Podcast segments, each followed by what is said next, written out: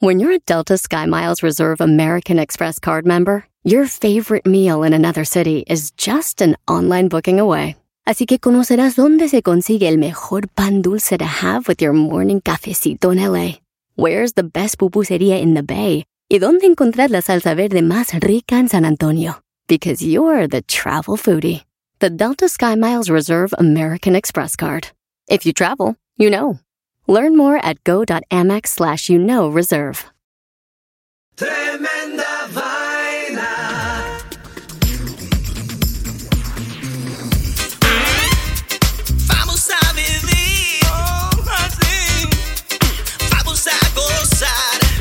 amigos, bienvenidos a Tremenda Vaina, el show donde escuchas cuatro historias absolutamente increíbles. Pero solo una es falsa, fake news. Hola, soy Danilo Álvarez Soy Román Rojas. y esto es Tremenda Vaina. En este episodio de Tremenda Vaina, Caperucita Verde, Orquesta de Vegetales, la muñeca japonesa de Corea. Las siete vidas de Frane. Esto es Tremenda Vaina, episodio 29. Y esto empieza... ¡Ah,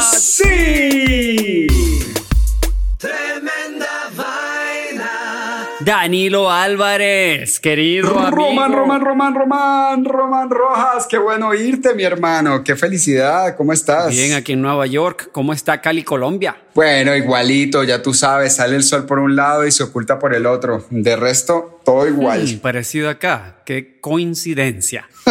Qué coincidencia. Mira, hoy venimos con cuatro historias nuevas, ¿sí o no? Así es, y una de ellas es falsa, así como la tonelada de fake news que está circulando por el mundo y que hay que pelar el ojo para que no te la deje meter, mi amigo. Y acuérdense, muchachos, que yo no sé qué historias Danilo va a contar. Él no sabe qué historias voy a contar yo. Así que vamos al recuento de las historias del último episodio de la semana pasada, del episodio número 28, para desvelar cuál es la historia falsa. ¿Listo? Tremenda Vamos, Román, así es. Historia número uno. Ok, la historia número uno del episodio número 28 de la semana pasada fue Hombres Cachorros. Así es, de la extraña gente que se cree, se viste y actúa como perros bebé.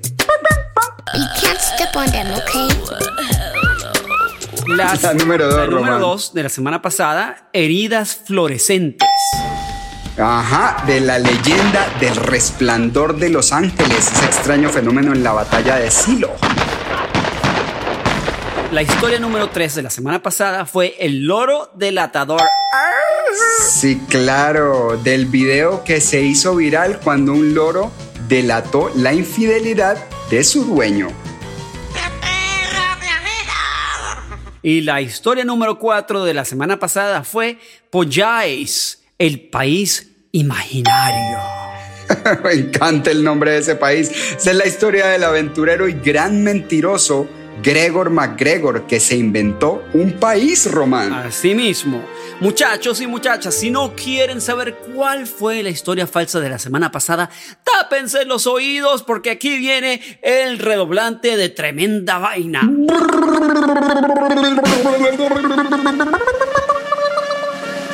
Y la historia falsa de la semana pasada fue... El loro delatador. Ah. Lástima que la... Te quedó muy bonito el loro, Román. Yo quería un lorito así delatador. un poco estridente, pero ahí quedó rapeando y todo. Y quiero decir, muchachos, a los que no escucharon la historia de la semana pasada, la semana pasada de Danilo, Polláis, el país imaginario, esa tiene que ser una de las, una de las historias más sensacionales que he escuchado desde que comenzó este podcast. Además que... Qué loca esa historia, ¿no? Es demasiado loca. Además que la historia tiene más todavía que Danilo no contó. Y se podría hacer una película de tres horas de Hollywood con esa historia. Yo ¿Sí sé, yo sé, es muy larga, es muy larga, me tocó recortarla, pero muy buena para que oigan el episodio anterior. Y este episodio, cuatro historias increíbles. Recuerden seguirnos en redes sociales y dejarnos saber si adivinaron la historia falsa de hoy, el fake Y news. señores, todos los capítulos de Tremenda Vaina están disponibles en YouTube, en nuestro canal de YouTube. Así que vayan a YouTube si no tienen otra manera de escuchar el podcast o si quieren escucharlo sencillamente a través de YouTube. Así que ahora vamos a las nuevas historias de esta semana. ¿Estás listo, Danilo? Estoy listo, esto es Tremenda Vaina, episodio 29, y esto empieza ¡Ah, así. Tremenda vaina. Y ahora empezamos con la primera historia de hoy, Caperucita Verde.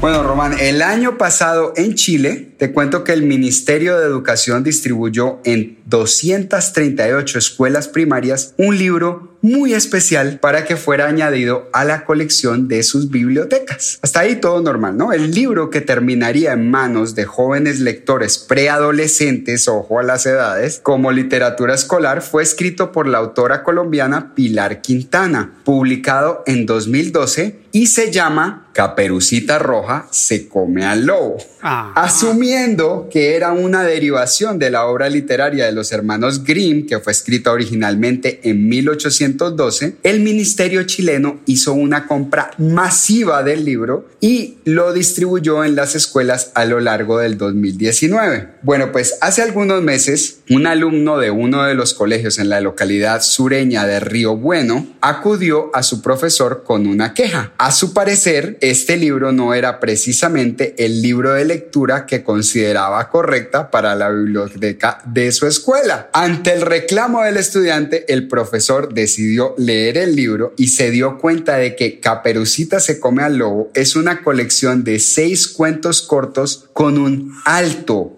contenido sexual. Ay, ay. Uno de los capítulos incluso habla sobre un encuentro entre un profesor y una alumna. Uy. Mientras otro describe una violación de una menor de edad. Es un desastre. Bueno, Qué desastre, qué desastre. el profesor, por supuesto, escandalizado, corre a donde el alcalde de Río Bueno y le muestra el Se- libro. Que se puso río malo. ¿Te puedes imaginar el río cómo quedó? Yo me imagino que los dos se agarran la cabeza, se miran y dicen que este libro salió de dónde. ¿Que, que en dónde estaba este libro?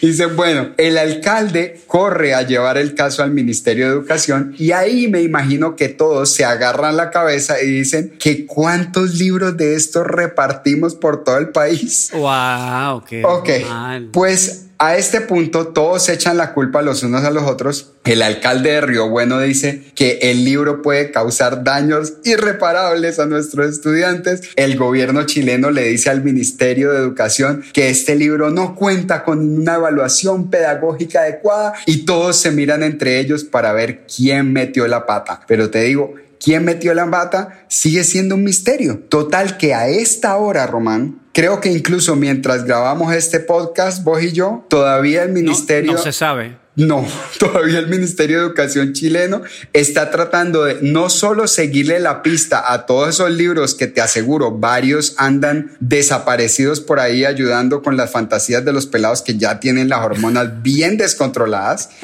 sino que además tienen que descubrir qué otros títulos inadecuados habrán llegado a las bibliotecas de las escuelas chilenas a conspirar contra la imaginación inocente y curiosa de las nuevas generaciones. ¿Cómo te parece? Qué cosa tan loca. Y, y que, y que no sepan quién fue el responsable, por favor. O sea, ¿a quién se le ocurrió decir, ah, mira la caperucita, este, este, manden esa huevonada para allá? Sí, no, no, no, están pasadísimos. Bueno, Bueno, es- espero, espero que ese- esos libros no dañen a muchas mentes. sí, pues ojalá, ojalá los que los vean por lo menos los estén disfrutando. Esta es la segunda historia de hoy, Orquesta de Vegetales.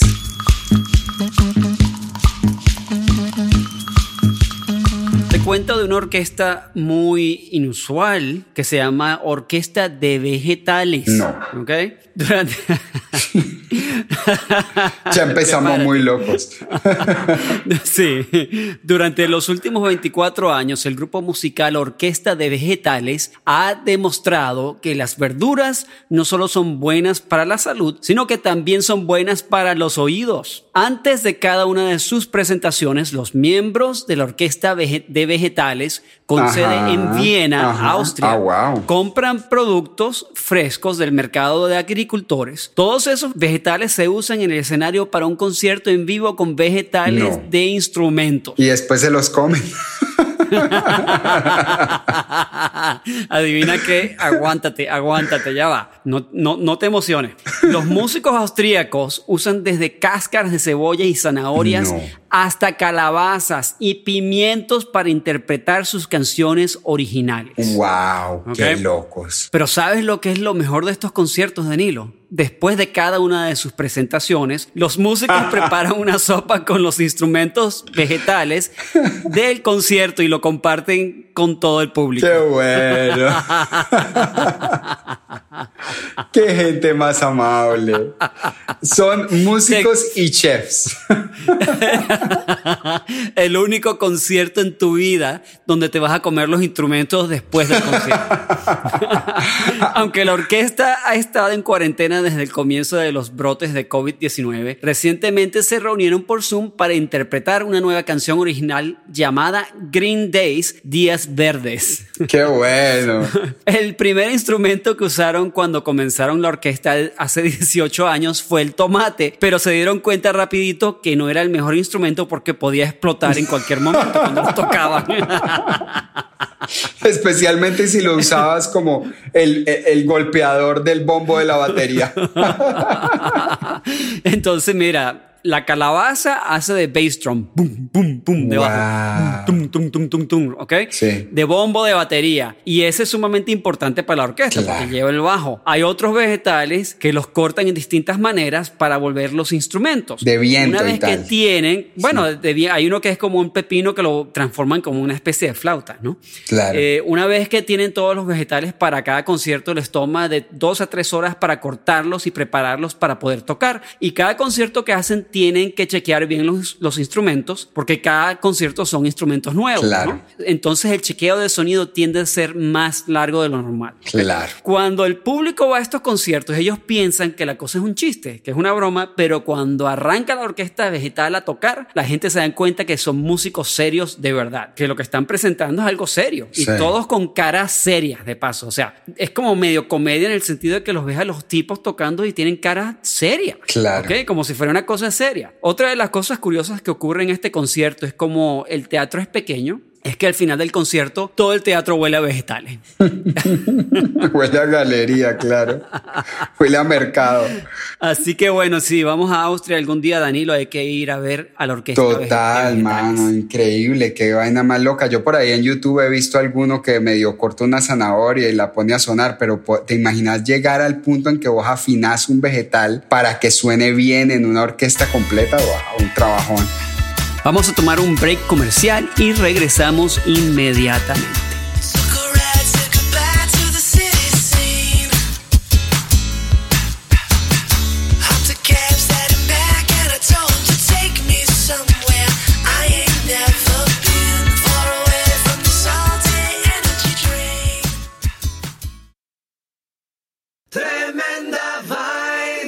Ahora la tercera historia de hoy, la muñeca japonesa de Corea. Te cuento, Román, que a principio de 1900, tres superpotencias mundiales querían anexar el territorio de Corea al suyo, China, Rusia y Japón. Pero con artimañas comerciales y políticas, Japón terminó dominando y ocupando el país. Siendo una nación pobre y desconectada políticamente del mundo, la situación de Corea recibió poca atención del hemisferio occidental. El emperador Gojong, que era el regente coreano en la época, realizó un último intento por salvar la soberanía de su pueblo enviando unos emisarios encubiertos a la Corte de Justicia de la ONU en Holanda, pero por la influencia de Japón ni siquiera se les dejó entrar. Lo que sí lograron fue enfurecer a los japoneses, quienes inmediatamente destituyeron al emperador Gojong acabando el largo imperio de la dinastía Joseon, que llevaba más de 500 años en el poder. Ahora, antes de ser asesinado y reemplazado por el, eh, esta persona japonesa que pusieron ahí, Terauchi Masatake, imagínate el nombre del tipo. wow. Gojon le hizo a su hija de dos años un regalo que cambiaría la historia. Una muñeca típica japonesa de madera estilo kokeshi. Acuérdate, ellos son, él, es coreano, su hija coreana, están en medio de, la, de una dominación, de una invasión japonesa, y él le regala una muñeca típica japonesa de madera estilo kokeshi con una inscripción que decía la humildad te abrirá el camino a la grandeza. Ahora, Wow. el tipo es asesinado, a la familia real se le quitan todas sus pertenencias, se queman todos los títulos nobiliarios con el objetivo de que nunca pudiera reclamar el poder, ni siquiera en el futuro, y se les separó, enviándolos a los lugares más remotos del país donde nadie los podría reconocer. Y así lograron con el tiempo que el legado de la dinastía Joseon se fuera perdiendo en el olvido romano. Pues resulta que la hija, esta niña que tenía dos años cuando los separaron, la única hija del emperador fue enviada a vivir con una familia sustituta que no sabía de su procedencia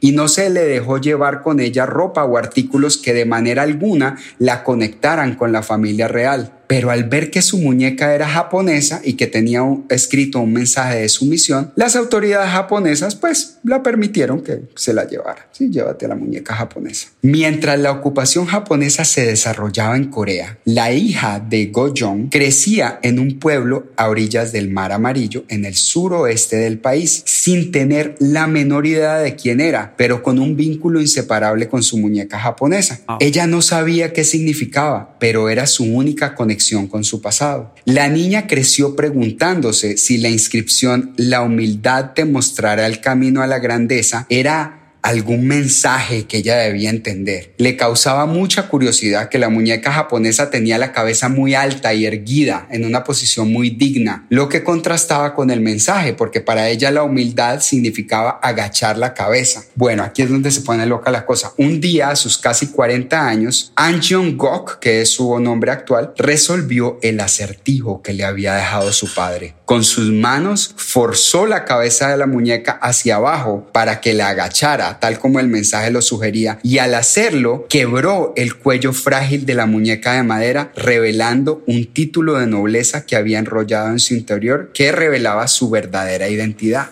Imagínate, por eso él le había puesto ese mensaje. Para ese momento, 40 años después, casi 40 años después, las fuerzas aliadas ya habían derrotado a los japoneses en la Segunda Guerra Mundial, devolviendo su soberanía a Corea, que se encontraba en medio de la peor crisis de identidad de su historia sin saber a quién elegir como gobernante. Fue ahí cuando An Jong se presentó en la corte real con sus documentos y ante la mirada sorprendida de los representantes comprobó que ella era la heredera del último emperador. Convertida ya en una mujer fuerte y madura y conocedora de la vida rural coreana, fue educada para recibir el título de emperatriz, con lo que le fue devuelto el poder a la dinastía. Su imperio comenzó a principios de 1950, trayendo al país el orgullo y la fortaleza que han llevado a Corea a convertirse en una potencia mundial romana. Wow. Esa historia me dejó loco, hermano. Y la última y cuarta historia de hoy, las siete vidas de Franny.